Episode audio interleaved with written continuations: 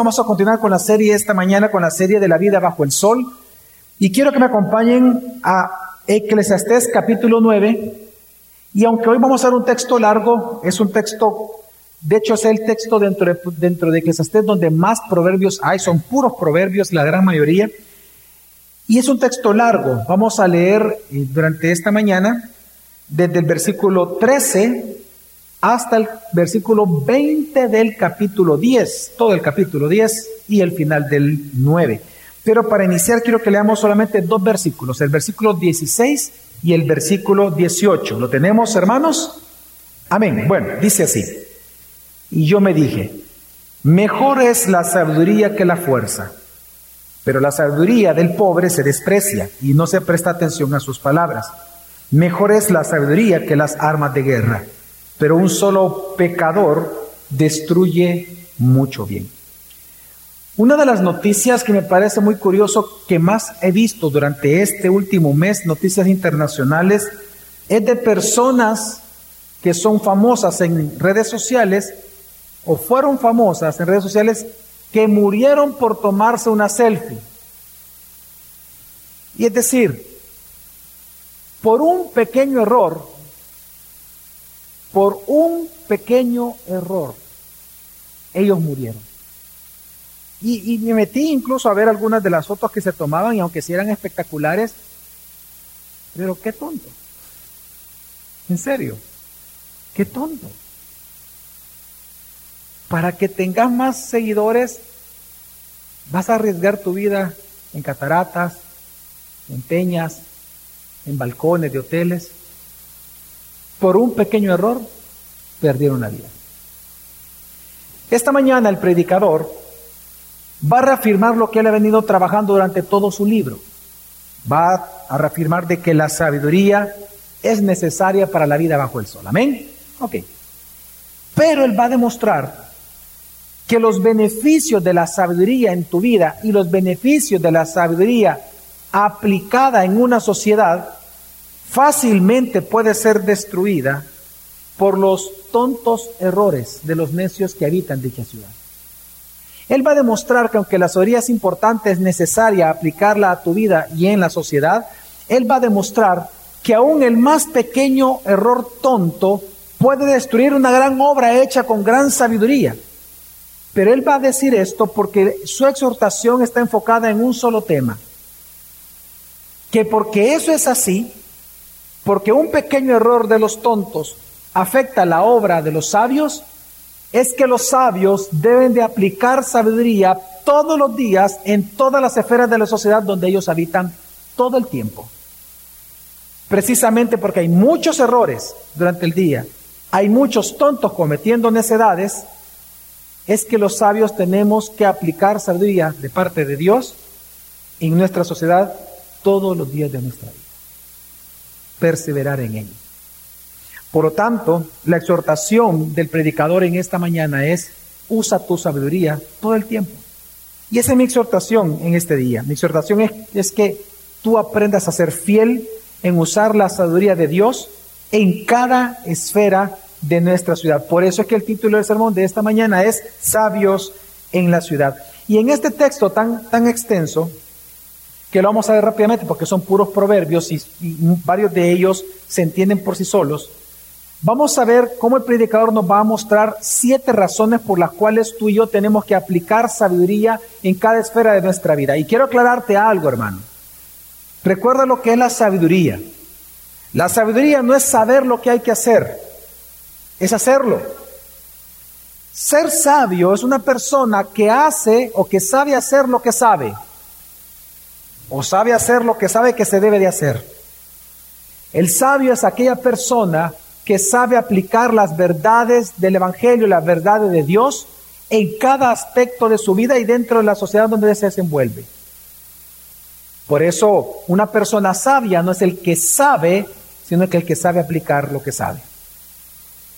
Entonces, el predicador hoy nos va a hablar de siete razones por las cuales hay que hacer eso, pero antes de ver las razones, el predicador comienza demostrando una gran verdad, algo que él observa, y es que mejor es la sabiduría que cualquier otro recurso humano para poder vivir bajo el sol. Así que quiero que me acompañen en Eclesiastés capítulo 9, versículo 13, y vamos a leer específicamente para iniciar del 13 al 14. El predicador lo que nos va a enseñar en este momento es acerca de la superioridad que tiene la sabiduría sobre todo recurso humano bajo el sol para ser felices, para poder convivir, para poder vivir de una manera más justa y más placentera en esta, en esta difícil vida como lo es bajo el sol. Ahora, él va a comenzar, hermanos, como lo vamos a observar, con una parábola. Así que vamos a ver la parábola con la que él inicia. Dice el versículo 13, también esto llegué a ver como sabiduría bajo el sol. Y me impresionó había una pequeña ciudad con pocos hombres en ella. Llegó un gran rey, la acercó y construyó contra ella grandes baluartes. Quiero que vea usted cómo él va construyendo el mensaje. Vea usted que él hace un contraste. Él dice, una pequeña ciudad con cuántos habitantes? Pocos. Vea usted las frases. Pequeña, pequeñita, chiquitita, poquitos. Y lo ataca un qué? ¿Un pequeño rey? No, no, no. Un gran rey y establece un gran baluarte, es decir, armas de guerra en contra de la ciudad. Quiero que por un momento se imagine lo que el predicador nos está mostrando, la imagen que nos está mostrando. Él está diciendo, mira, piensa, una pequeña ciudad con pocos habitantes, pero viene el rey más poderoso, con todo su armamento, ha hecho un sitio sobre la ciudad, está a punto de lanzar todas sus armas contra ella. ¿Qué pasó? Siguiente versículo, 15. Pero en ella se hallaba un hombre pobre y sabio. Y él, con su sabiduría, libró la ciudad. Sin embargo, nadie se acordó de aquel hombre pobre. Dos veces dice que era un hombre pobre. Era pobre. ¿Qué puede hacer un pobre contra un rico? ¿Qué puede hacer un pobre contra un rey? Nada. Pero resulta que este pobre no era solamente era pobre, sino que era pobre y sabio. El predicador no le interesa decir qué fue lo que sucedió, simplemente dice, mira, este hombre pobre y sabio por el cual me había dado un 5, resulta que libró toda la ciudad. Pero ¿sabe cuál es el problema? Dice. Que la sabiduría de él la ocuparon para librarse de la, del problema que tenían en ese momento. Pero una vez lograron la paz, ya no quisieron consultar con la sabiduría. Ya teniendo la fiesta en paz, habiéndose casado, habiendo puesto la empresa, teniendo el puesto de trabajo que tanto anhelabas, ya no buscaste sabiduría. El enfoque del predicador es que tú observes el poder que tiene la sabiduría. La sabiduría puede salvar toda una ciudad. Un solo pobre sabio es más fuerte que todo un rey con su ejército. Ahora te imaginas si, ¿cuántos sabios pueden ver en este momento acá? 300. Ahora supongamos, ¿cuánto pudiéramos hacer nosotros cada día si 300 sabios en El Salvador aplicáramos sabiduría todos los días de nuestra vida en nuestra ciudad? Si uno puede salvar una ciudad, 300. Ese es el enfoque que estamos llevando el predicador. Por eso la conclusión de él es el versículo 16. Él concluye de esta parábola. Y yo me dije, mejor es la sabiduría que la fuerza. La palabra mejor es una palabra muy conocida en hebreo que es tov. Esta palabra significa algo que es bueno moralmente, que tiene una excelencia moral. Entonces, él lo que está diciendo es que lo mejor de lo mejor que tiene el ser humano para vivir bajo el sol no es la riqueza, no es el trabajo, no son las posesiones, no es la profesión, es la sabiduría de Dios. La sabiduría es lo mejor que pueda haber para el ser humano. La sabiduría es superior a cualquier otro recurso humano. Porque resulta que cuando se aplica la sabiduría de Dios en una ciudad, esta es bendecida. Porque cuando dice que buena es, dice, mejor sería que la fuerza, está comparando con todo lo que hay bajo el sol. Lo mejor que hay bajo el sol es la sabiduría divina. La sabiduría de Dios para ti. Buena es. Porque cuando ésta es aplicada a la ciudad, toda la ciudad es bendecida por los sabios. Pero no solamente eso observó el predicador, dice una vez más versículo 16, y yo me dije, mejor es la sabiduría que la fuerza, pero la sabiduría del pobre se desprecia y no se presta atención a sus palabras. Sin embargo, lo que él dice, aunque la sabiduría tiene el poder de bendecir ciudades, de bendecir matrimonios, de bendecir familias, de bendecir empresas, de bendecir tu vida, tiene la debilidad de que aún el más pequeño menosprecio de los necios destruye sus beneficios. Por eso es que él va a citar otro proverbio. Y dice el versículo 17, otro proverbio, y dice, las palabras del sabio oídas en quietud son mejores que los gritos del gobernante entre los necios. Mejor es la sabiduría que las armas de guerra. Pero un solo pecador destruye mucho bien que logra esa sabiduría. Él dice, siempre va a ser mejor que los gritos del gobernante en su necedad queriendo gobernar. Las palabras suaves del, hombre sabio. Siempre va a ser mejor. Y de hecho, esas palabras suaves del sabio, cuando son escuchadas, es decir, aplicadas, va a ser mejor que cualquier arma de guerra pero tiene una debilidad, que un solo pecador puede destruir todo lo que esa sabiduría pueda construir en el día.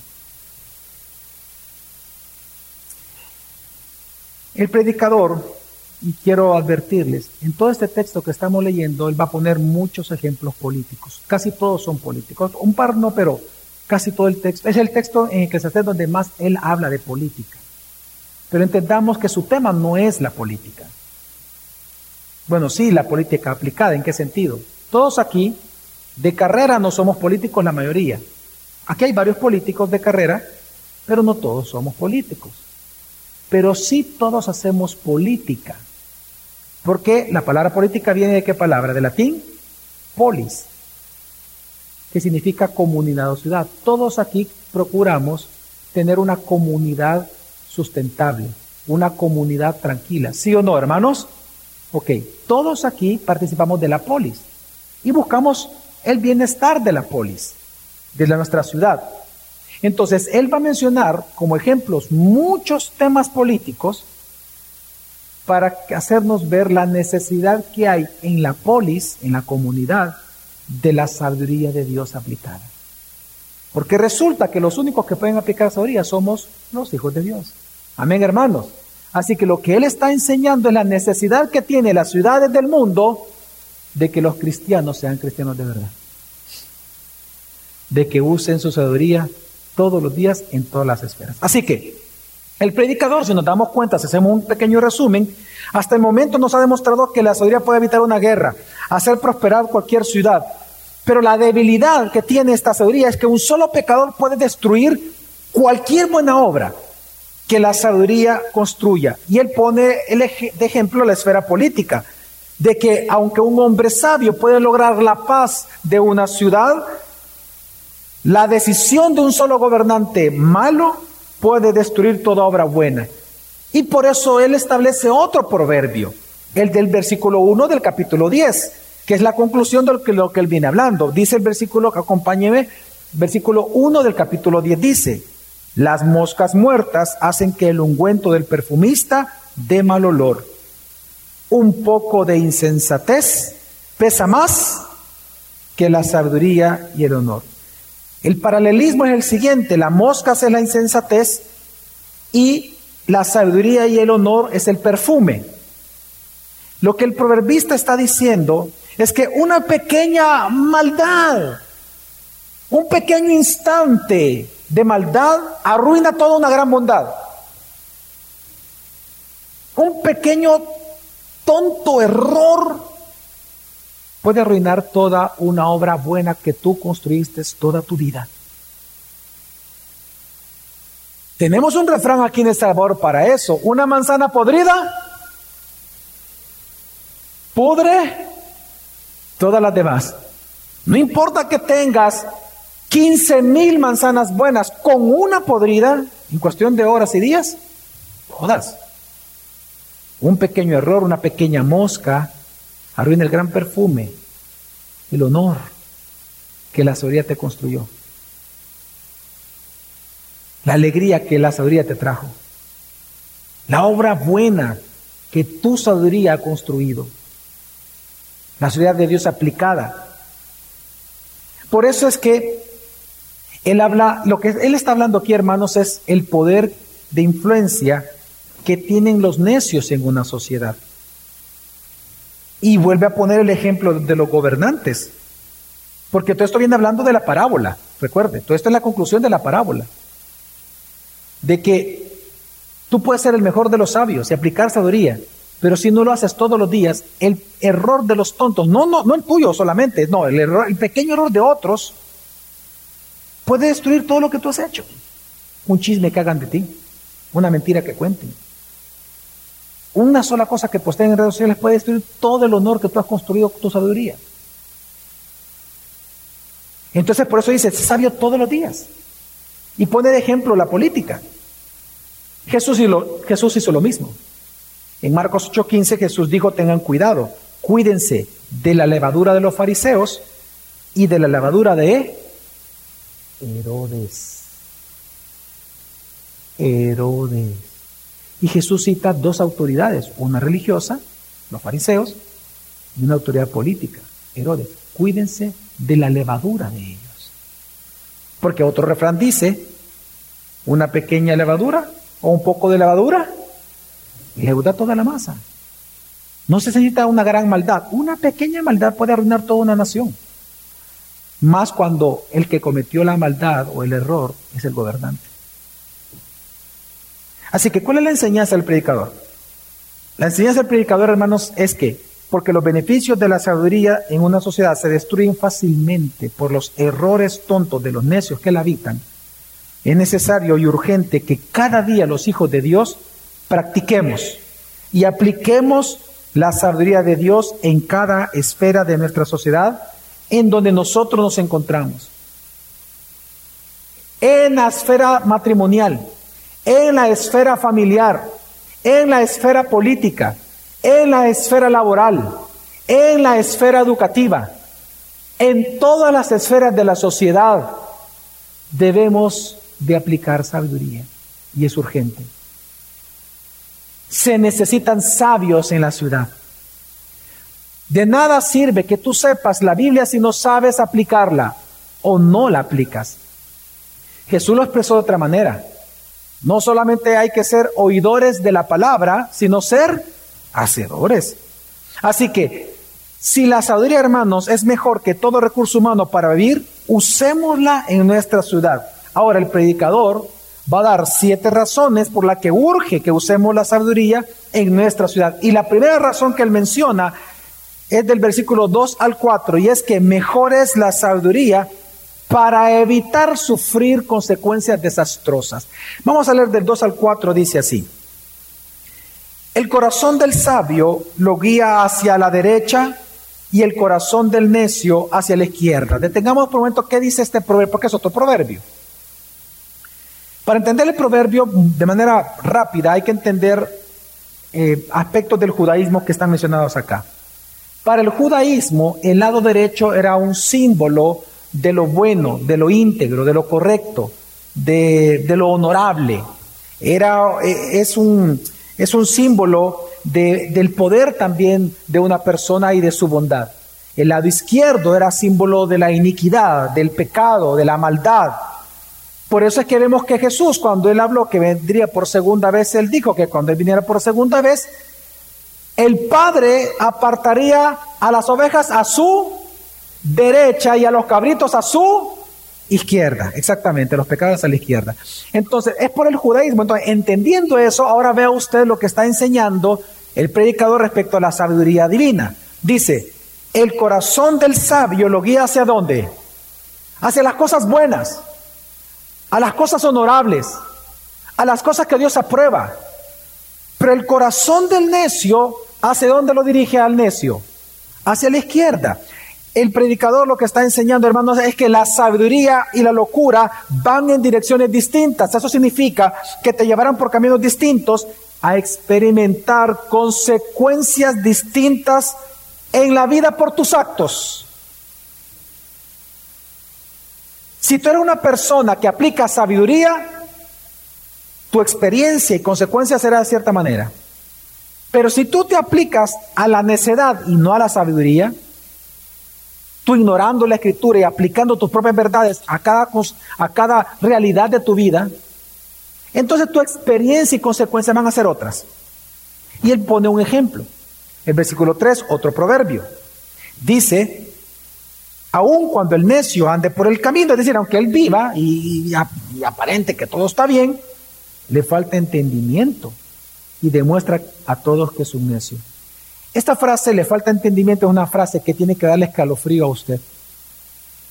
Porque esta frase significa que pierde el sentido común. Mire, una de las cosas más dolorosas que los pastores experimentamos es cuando nosotros aconsejando a una persona, esta persona, su necedad, su obstinación nos lleva a perder el sentido común y se nota en las decisiones diarias que toma. Porque vea usted lo que dice, le falta el entendimiento, el sentido común y lo demuestra a todos que es un necio. Es decir, el que es necio no puede evitar mostrarle a todos con sus actos diarios que es un necio. Mire, el pecado te va a llevar a decisiones tan malas que vas a cometer cosas que por sentido común ni siquiera deberías de hacer. Por ejemplo, por sentido común no te unas con yugo desigual. No, pastor, es que, es que a mí me gusta, voy a esperar, tal, tal vez se convierta, no, yo creo que se va a convertir cuando se case conmigo.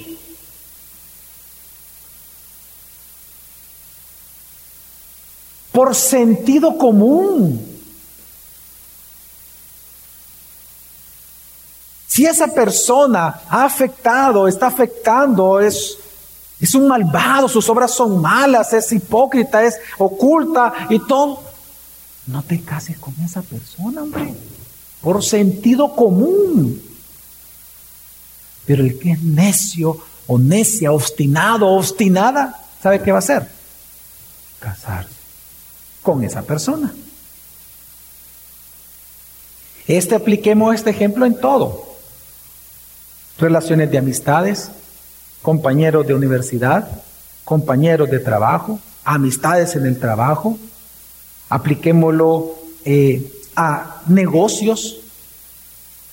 ¿Cómo vas a hacer negocio con un narcotraficante? Por sentido común. Pero el obstinado por el dinero, el necio, pierde el sentido común. Entonces, lo que está enseñando aquí el predicador.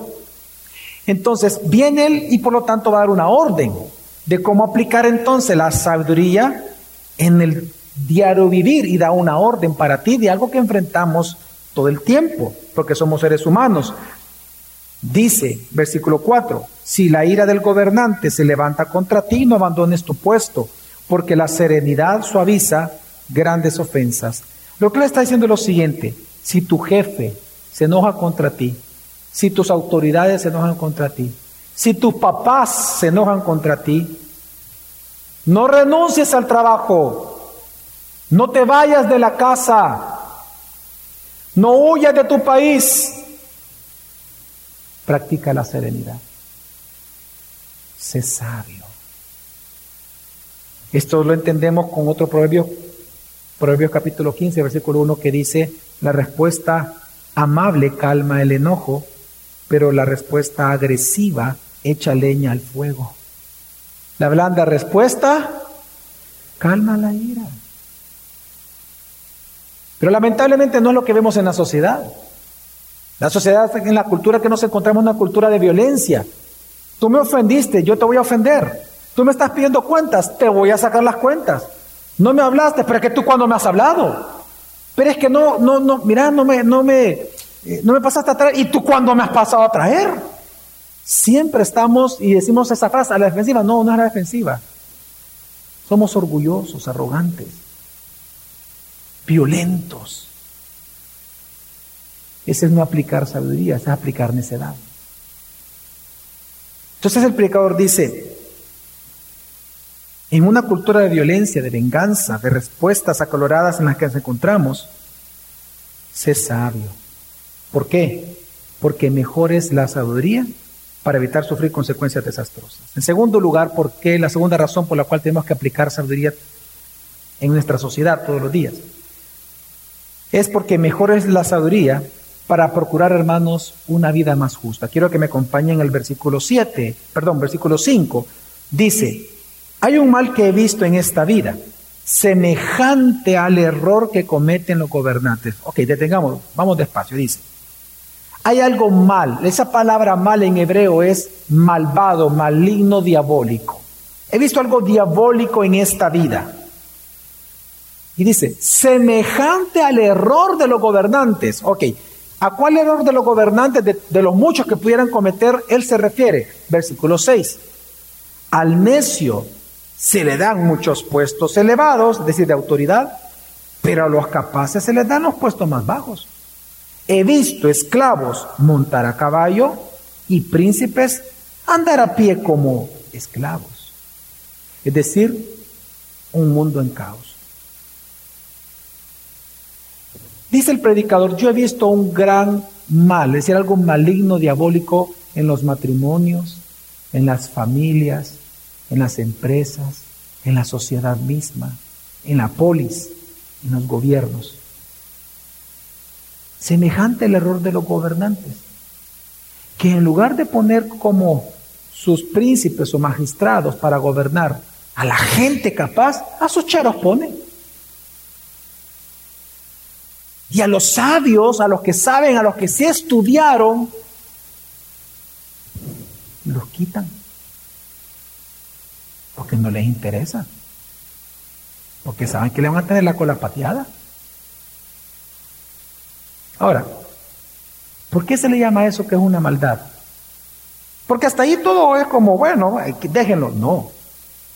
Porque si él y los magistrados han hecho eso, ¿quiénes son los que sufren las consecuencias de, sus, de su ineptitud, de su falta de conocimiento? ¿Quiénes van a sufrir las consecuencias de sus malas decisiones porque no están preparados? la polis, la comunidad. Y vas a sufrir injusticias. De ahí vienen las corrupciones, las injusticias. De ahí viene todo el dolor de un pueblo, de las malas decisiones que toman la gente inadecuada para esos puestos. Pero recuerda que Él está diciendo, poniendo este ejemplo para que tú te analices que si tú vives sin aplicar la sabiduría de Dios en tu vida, vas a cometer el mismo error. Vas a poner tu mundo de cabeza.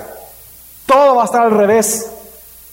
En tu matrimonio, en tu familia, en tu trabajo, por falta de sabiduría. Hay un caso que, se me viene a la mente, que es el caso de Roboán, para que vean cómo funciona esto en la práctica. Cuando Salomón muere, recordemos que Salomón fue el hijo del rey, David, el rey Salomón muere, quien lo sucedió fue su hijo Roboam. El pueblo lo coronó a él como rey.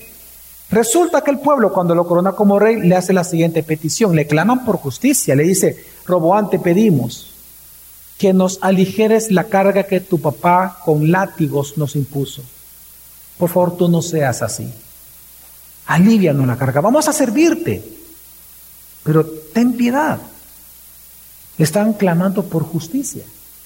Robán tuvo la gran oportunidad de ser un excelente rey. Era joven.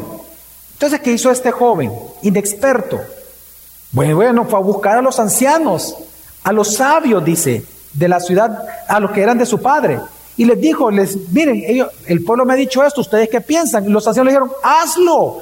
Si tú lo haces, Vas a tener larga vida de rey y todos te van a servir y te van a amar.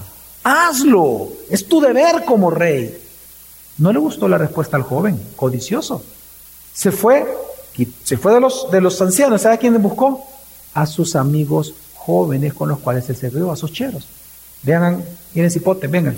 Fulano, fulano, esto me ha dicho el pueblo, ayúdame a gobernar. Esto me ha dicho el pueblo, ¿qué tengo que hacer? Y ahí sale el famoso proverbio, la famosa frase que le dijeron unos amigos que le dijera al pueblo. Si mi padre los azotó con látigos, yo los azotaré a ustedes con escorpiones. Váyanse de aquí. Y eso, y esa pequeña, tonta decisión provocó la división del hermoso reino de Rey.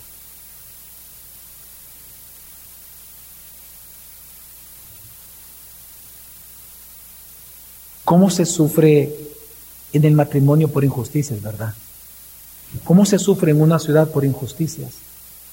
¿Cómo se sufre en un ambiente educativo o laboral por las injusticias que suceden dentro?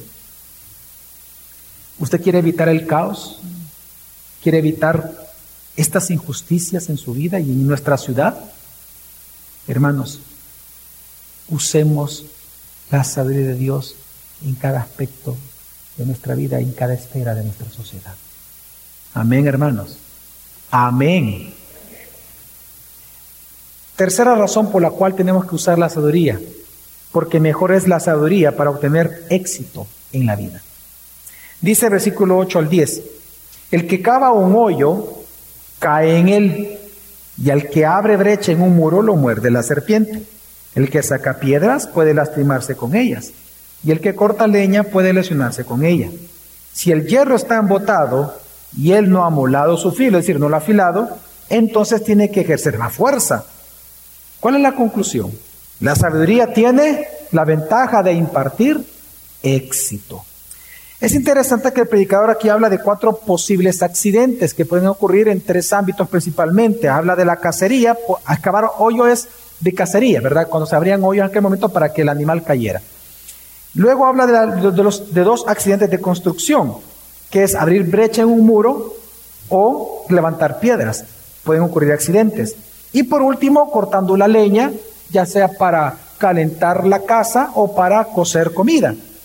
Entonces él dice, vean los cuatro posibles accidentes que pueden suceder, es decir,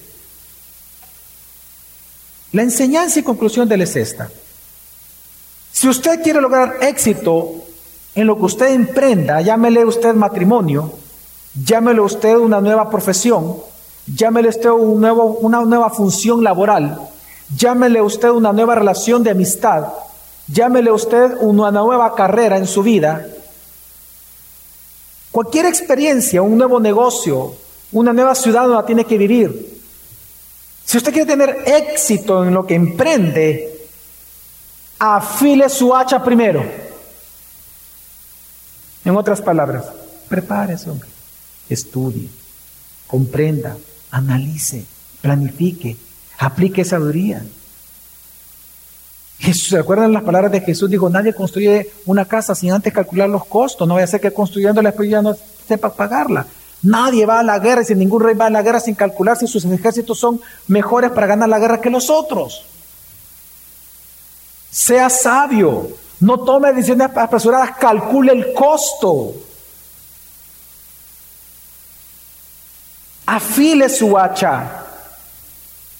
Por eso es que vea usted la conclusión de esto, lo que dice el versículo 11. Si la serpiente muerde antes de ser encantada, no hay ganancia para el encantador. En otras palabras, usted quiere tener ganancia en lo que emprende, entonces encante primero la serpiente antes de tomarla. Es decir, esfuércese, analice, estudie, prepárese, capacítese antes de tomar las riendas de algo.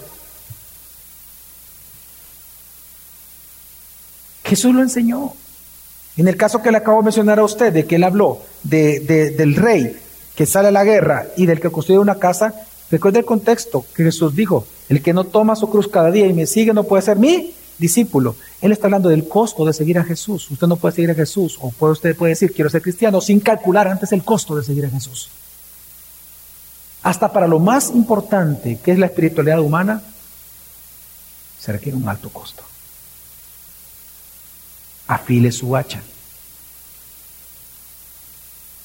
Así que usted quiere tener éxito laboral, matrimonial, espiritual, educativo, adquiera sabiduría y úsela, no solamente adquirir, úsela, úsela, practique sabiduría. Recuerde que Adquirir sabiduría tiene que ver con el temor del Señor. Ante la exposición a su palabra nos admiramos de la grandeza de Dios. Surge un temor en nosotros por esa grandeza en otros pecadores que nos hace obedecer sus mandatos. Eso es sabiduría. Por eso la Biblia dice que el principio de aplicar sabiduría es el que? El temor al Señor. Ante la grandeza de un Dios santo, santo, santo, y nosotros pecadores, es cuando nosotros entonces queremos obedecer a ese Dios santo. Es ese temor que le tengo a Dios que me lleva a ser sabio en aplicar sus verdad, su verdad a cada aspecto de mi vida y a cada aspecto de la sociedad donde yo me desenvuelvo. Así que mire lo que dijo Mateo, eh, Jesús en Mateo 10, 16, dice, miren, dice, yo los envío como ovejas en medio de lobos. Ve usted cómo el mismo Dios que elige a los gobernantes del mundo le llama a los gobernantes que él elige. ¿Cómo le llama? Lobos. El mismo Jesús que los elige, que establece autoridades delegadas en la tierra, el mismo le llama lobos. Dice, yo los envío como ovejas en medio de lobos. Es una realidad. Eso es parte de la voluntad de Dios. Yo los envío a ustedes como ovejas en medio de lobos, a los cristianos. Por tanto, la gran pregunta es cómo vivir en medio de los lobos. Sean astutos como las serpientes e inocentes o mansos como las palomas. La palabra astuto en griego, uno de sus significados, de sus sentidos de la palabra es sabio. Sé sabio como la serpiente, pero manso como la paloma. Entonces, ¿cuál es la tercera razón por la cual hay que usar sabiduría todos los días en esta sociedad?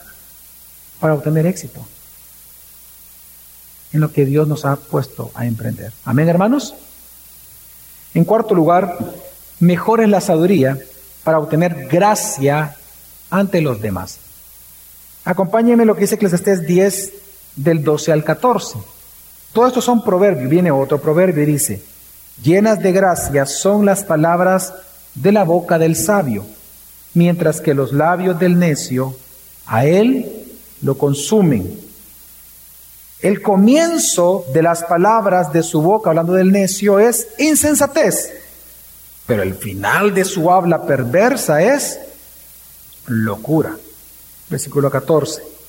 El necio multiplica las palabras, pero nadie sabe lo que sucederá y quién le hará saber lo que ha de suceder después de él. Una de las cosas que el ser humano siempre busca y es normal es queremos obtener gracia delante de los demás, que nos favorezcan, es normal. Cada vez que usted se relaciona con alguien, usted busca encontrar gracia en esa persona. Pero Dios dice cómo. La manera en que usted se gana el favor de los demás, de los que lo oyen a usted, es cuando usted habla con sabiduría. A nadie le gusta estar, de verdad, a la par de alguien insensato. Mire, yo le aseguro que aquí a nadie le gusta estar con personas amargadas. A nadie. No es agradable estar sentado escuchando a una persona amargada, solo quejándose, echándole la culpa al mundo de todo lo que le pasa. Una persona que no disfruta. Una persona necia, sus inicios del habla dice, es insensatez, pero termina con locura, hablando cosas locas. Y una cosa loca es lo que dice el versículo 14, hablando de lo que va a suceder en el futuro. Miren qué locura, porque ya el predicador demostró que nadie sabe lo que ocurre mañana excepto Dios. Amén. Entonces hablar de eso es locura. Así que lo que está enseñando es gracia. Tú quieres tener gracia frente a los demás, frente a tu jefe, frente a tus compañeros, frente a tus amigos, frente a tu comunidad. Imparte gracia con tu boca. Imparte gracia. Por eso es que cuando Jesús predicó en una ocasión en la ciudad de donde él nació, en Nazaret, estaba en la sinagoga, después de que él predicó, la reacción de sus oyentes fue, dice Lucas 4:22, todos hablaban bien de él y se maravillaban de las palabras llenas de gracia que salían de su boca. Usted quiere ganar el favor de las personas que lo oyen, sea sabio. Aplique sabiduría en su forma de hablar. Efesios 4:29 dice, Eviten toda conversación obscena, por el contrario, que sus palabras contribuyan a la necesaria edificación y sean de bendición para quienes escuchen. La manera en que nosotros, hermanos, podemos impartir gracia y la manera en que Dios así lo ha establecido como parte de su bondad para nosotros es que cuando nosotros aplicamos sabiduría podemos ser de bendición para otras personas.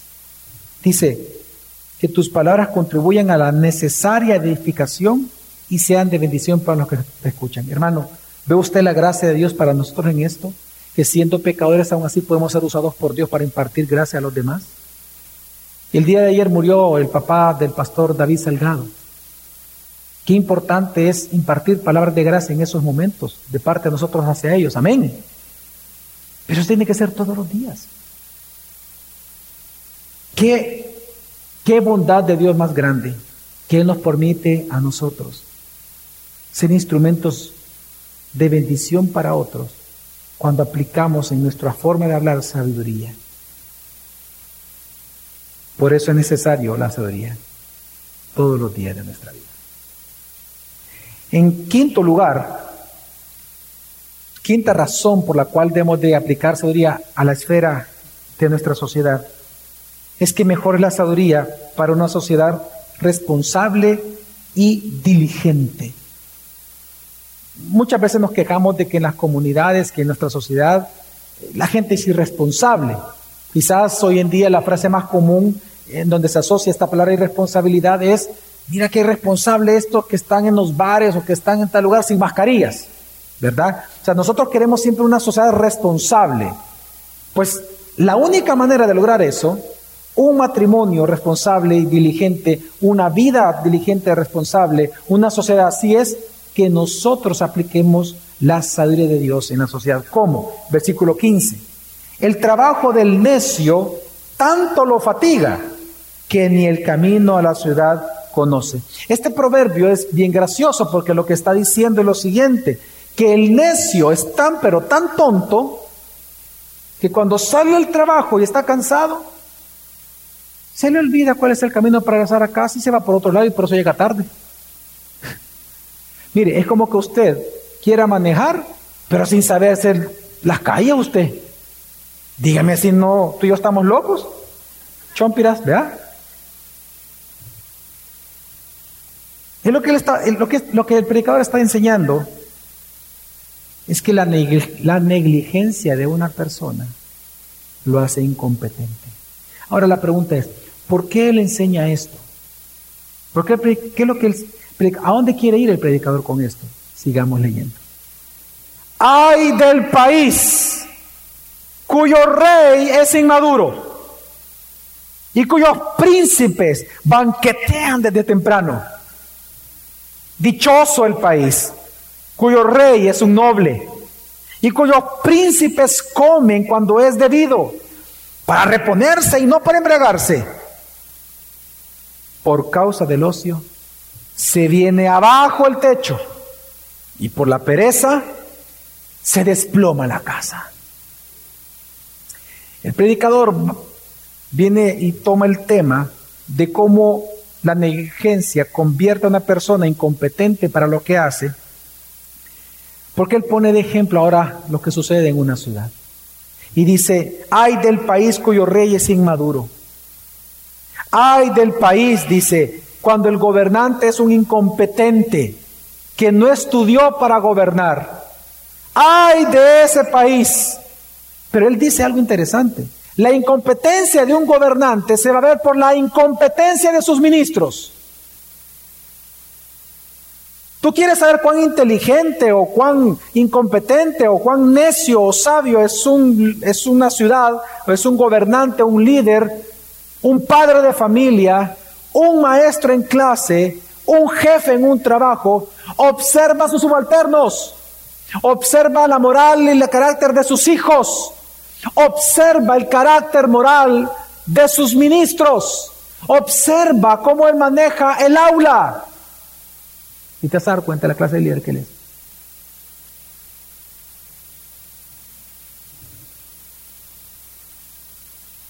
Porque Lo peor que le puede ocurrir a una ciudad es que corruptos, ladrones, necios, ociosos, incompetentes, sean los que gobiernan y establecen leyes. Eso es lo peor que puede ocurrir a una sociedad.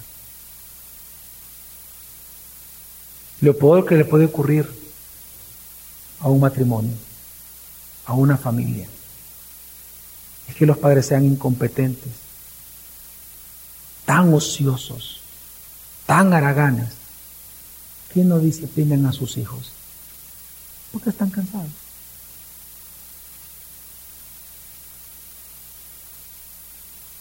El pecado destruye, hermano. La sabiduría de Dios construye. Y por eso es que él menciona el versículo 18. Porque lo que él dice es lo siguiente, en la época del judaísmo, recordemos que las casas eran casas con techos planos, hoy le llamamos plafones, que requieren mucha manutención, ¿verdad? Mucho mantenimiento. Si no se les da mantenimiento, se agrietaban, si no se les ponía mucho yeso, se agrietaban rápidamente y cuando llovía, las grandes goteras. Dice, eso pasa en una sociedad cuando los gobernantes no son sabios, son incompetentes. Eso pasa en una familia cuando los gobernantes, los padres, son unos incompetentes, porque en lugar de aplicar sabiduría, aplican necedad. Eso pasa en los hijos cuando en lugar de aplicar sabiduría en sus estudios, en sus vidas, son necios y haraganes. Haraganes. Eso le pasa a los haraganes en el trabajo. La mejor empresa va a caer.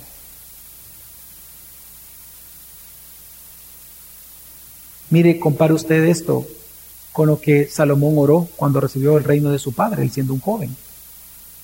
Dice en Primera de Reyes, declaración que él hizo fue esta, del 7 al 9 dice, capítulo 3 del 7 al 9 dice, ahora Señor mío, Dios, me has hecho rey en lugar de mi padre David. No soy más que un joven, claro que lo reconoce, y apenas sé cómo comportarme. Eso es humildad. Reconocer que necesita ayuda y consejo y apenas sé cómo comportarme. Es decir, no estoy preparado para ser rey. Versículo 9. Yo te ruego que le des a tu siervo discernimiento para gobernar a tu pueblo. Uno, se reconoce como siervo de Dios. Y dos, reconoce al pueblo que va a gobernar como el pueblo de Dios. Dale a tu siervo discernimiento para gobernar a tu pueblo y para distinguir entre el bien y el mal. Sabiduría.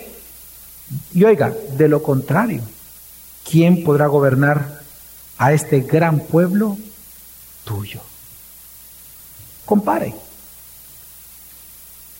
Hay de la ciudad cuyos gobernantes son incompetentes. Bendita la ciudad cuyos gobernantes son sabios. Amén. En sexto lugar, es importante la sabiduría aplicarla porque mejor es la sabiduría para dejar de amar el dinero. Este proverbio versículo 19 dice, para alegrarse el pan, ¿verdad? Ya hemos hablado mucho de eso, ¿no? La comida. Para alegrarse el pan, para gozar el vino y para disfrutar de todo esto, ¿qué dice? El dinero, el pisto. El insensato piensa que el dinero es lo necesario para gozar de la vida. Pero el sabio sabe que para gozar de esta vida bajo el sol, lo necesario es la sabiduría de Dios. De nada te sirve tener dinero si no tienes la sabiduría para evitar que te destruya.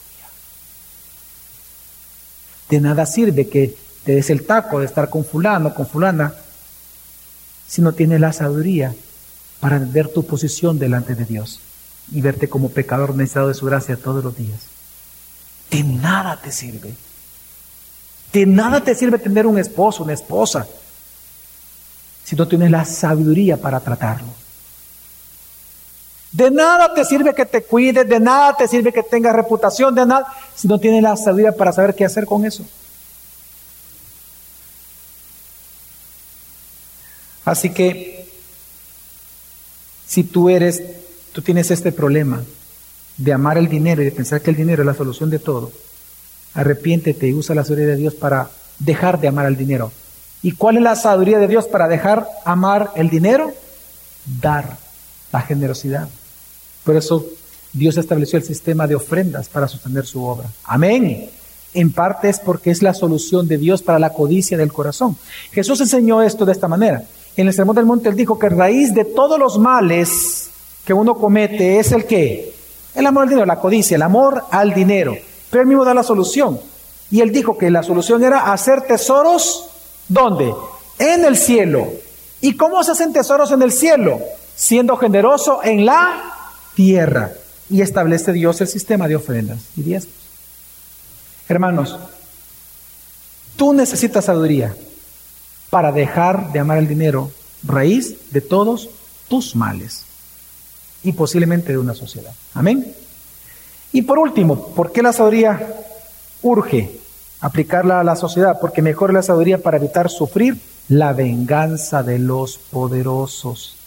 Por sentido común, versículo 20 dice, no maldigas al rey ni con el pensamiento, ni en privado maldigas al rico, pues las aves del cielo pueden correr la voz, tienen alas y pueden divulgarlo. Hay un refrán que tenemos aquí en El Salvador, ¿verdad? Que dice, cuidado con la calas porque las paredes tienen... ¿Qué? Mira, cuando se sufren injusticias o cuando tú simplemente eres dañado por accidente incluso, es muy normal que tú quieras hablar mal de aquel que te ofendió. Es muy normal eso en tu carne. No lo hagas. No lo hagas si es tu jefe, no lo hagas si es un gobernante, no lo hagas si es un rico, no lo hagas si es un poderoso. Y él te dice por qué. Mientras el rico, el poderoso, el gobernante, el jefe está tranquilo, él va a soportar que tú digas un par de cosas. Y él sabe que así es el ser humano. Pero el día en que él esté de malas o él quiera tomar venganza, no vas a poder escapar de su furor por el poder que ellos tienen. Entonces no hables mal, no chismees de ellos, no lo hagas por sentido común. Amén. Ahora, Dios le dice esto a los padres, a los hijos de sus padres. Honralos, no los maldigas, dice la escritura. Es lo que Pablo le dice a los esclavos de sus jefes, ¿no? De sus amos. Trabajen como para el Señor, no para los hombres. Lo que está enseñando la Biblia es que la sabiduría, hermano, te ayuda a ser feliz, a ser prudente y por lo tanto evitar la venganza de los poderosos. Ahora, ¿cómo entonces usamos la sabiduría de Dios en nuestra sociedad? ¿Dónde es el paso inicial? En un inicio nosotros hermanos vimos que el predicador inició demostrando que aunque haya sabios en una ciudad, la más pequeña locura, ¿se recuerdan ustedes? La más pequeña locura o tonto error de los necios destruye los beneficios de la sabiduría en toda una ciudad. Y él lo demuestra con tres animales pequeños que él mencionó en todo este texto. Tres animales pequeños. En primer lugar, la del perfume, ¿qué es? Una pequeña mosca. Luego habló de que si no la domas y la tocas te muerde la serpiente. Y por último, que no hables de los poderosos porque pueden haber qué? Pajaritos, palomas, ¿verdad? Si se da cuenta, el predicador usa tres animales. Por cierto, para aquellos que les gusta la exégesis, que les gusta la hermenéutica y saben de homilética, esta es otra forma de predicar el texto ocupando esos tres animales. Porque estos tres animales es la conclusión o inicio de lo que él viene hablando. Porque lo que él está demostrando acá es que es solo un pequeño error, no siquiera tuyo, solo un pequeño error Solo una tonta decisión, solo el error más pequeño de los tontos puede arruinar, tu vida y la de tu ciudad, por más sabiduría que haya. Por lo tanto, la exhortación es muy clara y urgente. No descanses de aplicar sabiduría a tu ciudad, a tu familia y en tu vida todos los días, porque todos los días ocurren accidentes. Todos los días el ser humano erra, así que todos los días necesitas sabiduría, sabiduría, sabiduría aplicada a tu vida. Amén, hermanos. ¿Y qué significa eso? ¿Y cómo se logra esto? Viniendo a la cruz y al Evangelio de Cristo todos los días. Permítame explicarle. En 1 Corintios 1, cuando Pablo habla de que a Dios se le ocurrió salvarnos a nosotros, a través de la locura de la predicación, ¿se acuerdan de ese texto? Es donde él dice que Dios no escogió a los sabios de este mundo, sino que de lo vil y no, y no más preciado tomó Dios para avergonzar a quienes, sabios de este mundo y a los poderosos. Okay. En ese contexto, él dice, ante este mensaje de la cruz, ante este mensaje del Evangelio de Jesucristo, al final de 1 Corintios 1, él dice que Dios ha hecho a este Cristo que nos salvó nuestra sabiduría. Eso, mire, hermano, dice muchísimo para nosotros.